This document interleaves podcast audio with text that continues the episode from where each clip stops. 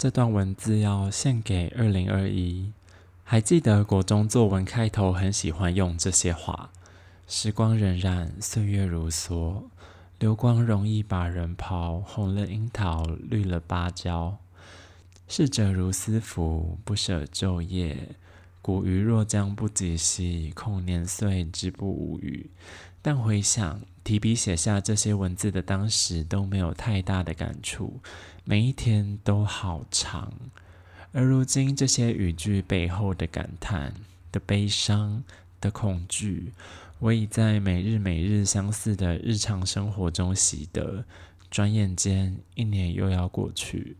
于是我打开手机，打开 IG，决定在年末的现在，把握住一年的轮廓，留下这段文字，以供纪念。在二零二一，我第一次去当兵，第一次经营小小的账号。第一次开始写论文，第一次去当选务人员，第一次完成半程马拉松，不是第一次的与人暧昧后无疾而终，不是第一次的对世界感到怀疑，不是第一次的在生活里迷失，在不是第一次的把自己拼凑起来，一次次在家人朋友的约会中找到救赎，一次次在目标完成的当下找到信心。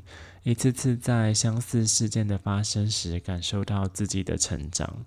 回头看这一年的人生，又往前了一段。那些大大小小以为过不去的关卡，都已经走完。最后，我想要用我今年日记里我最喜欢的话，为今年作结：存在于世界者，必有他的道理。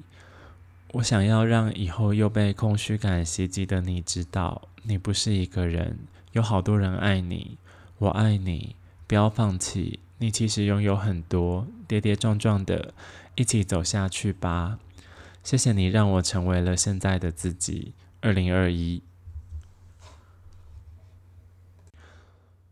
，Hello，大家好，欢迎来到这礼拜的两家富男，我是富男。嗯，今天这集呢是今年二零二一的最后一集。然后前面那一段呢，就是我为二零二一写下了我自己的嗯一个结尾嘛，因为我没有写太细节啦，想说就是我今年遇到的荒唐的事情，我们每个都有录在某一集 podcast 里面，所以 maybe 如果有人好奇的话，可以回去听这样子。嗯，那这集的内容还能做一些什么呢？我就想到说，哎，我在。今年年初吗？或是去年年末的时候，我跟九令我们用赖聊天，还是远端连线的时候，我们有就是写下一些，就是诶，二零二一要完成哪一些计划什么的。然后呢，我今天就来跟大家一起检查哈，来检查我到底有有哪些有达成，有些是完全做不到的。好，第一个，我觉得我我分的很细耶，我还把它分成几个部分。第一个部分是身体的部分，哈，身体的部分，我还有一个年目标，我说今年可以做乌鸦式，对，乌鸦式就是那个瑜伽里面的一个姿势啦。那我今年可不可以做到呢？诶，完全做不到。对，好，第二个是希望今年可以做引体向上，诶，今年做得到吗？诶，完全做不到，谢谢，我身体的那个年目标已经马上失败了，哈。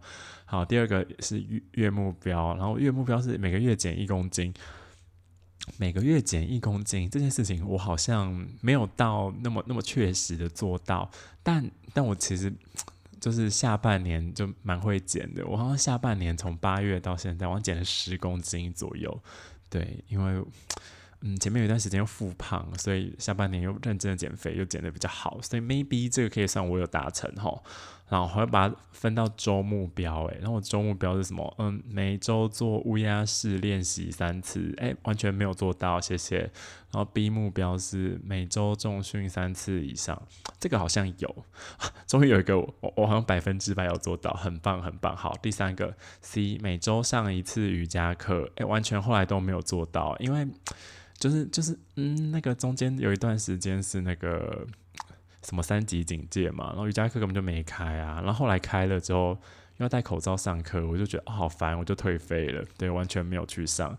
所以呢，嗯，就是关于就是跟瑜伽相关的目标啊，我是完全都做不到哦。但减肥好像是有点擦边球的感觉。好，然后下一个部分呢是学业的部分，那我学业的部分，我的年目标。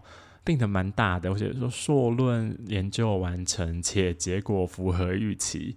哇，我真我看到这个我就想到，我那时候真的很有智慧耶！我还想到说要写说，哎，结果符合预期哦。那这个我有做到呢？哎，我好像算有做到哎，我我已经开始写论文了。我真的觉得，天呐，我居然有个年目标是做到的，我很棒。然后在学业这个部分呢，我还要定一个周目标，说，哎，每周念一个 paper，哎，完全做不到，谢谢，好，跳过下一个。好，下一个部分是自我进修的部分，哈，自我进修的部分就是我那时候好像希望自己可以把手边的实体书看完，嗯，那我有没有做到呢？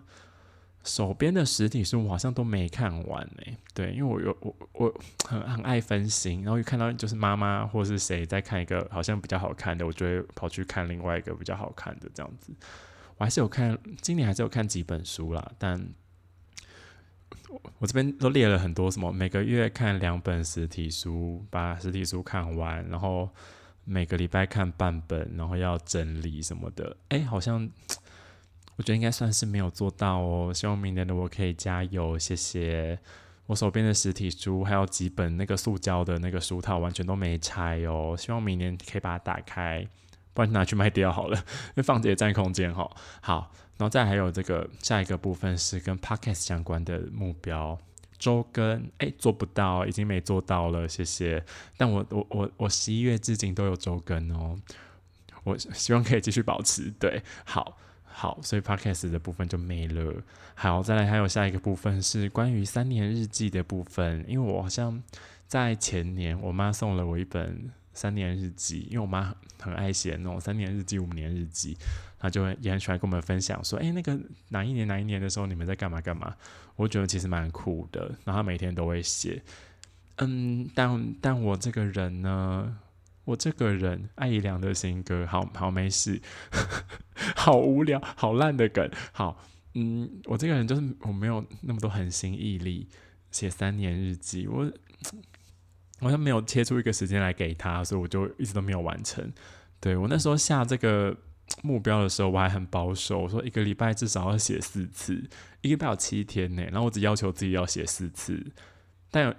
一个礼拜有写四次吗？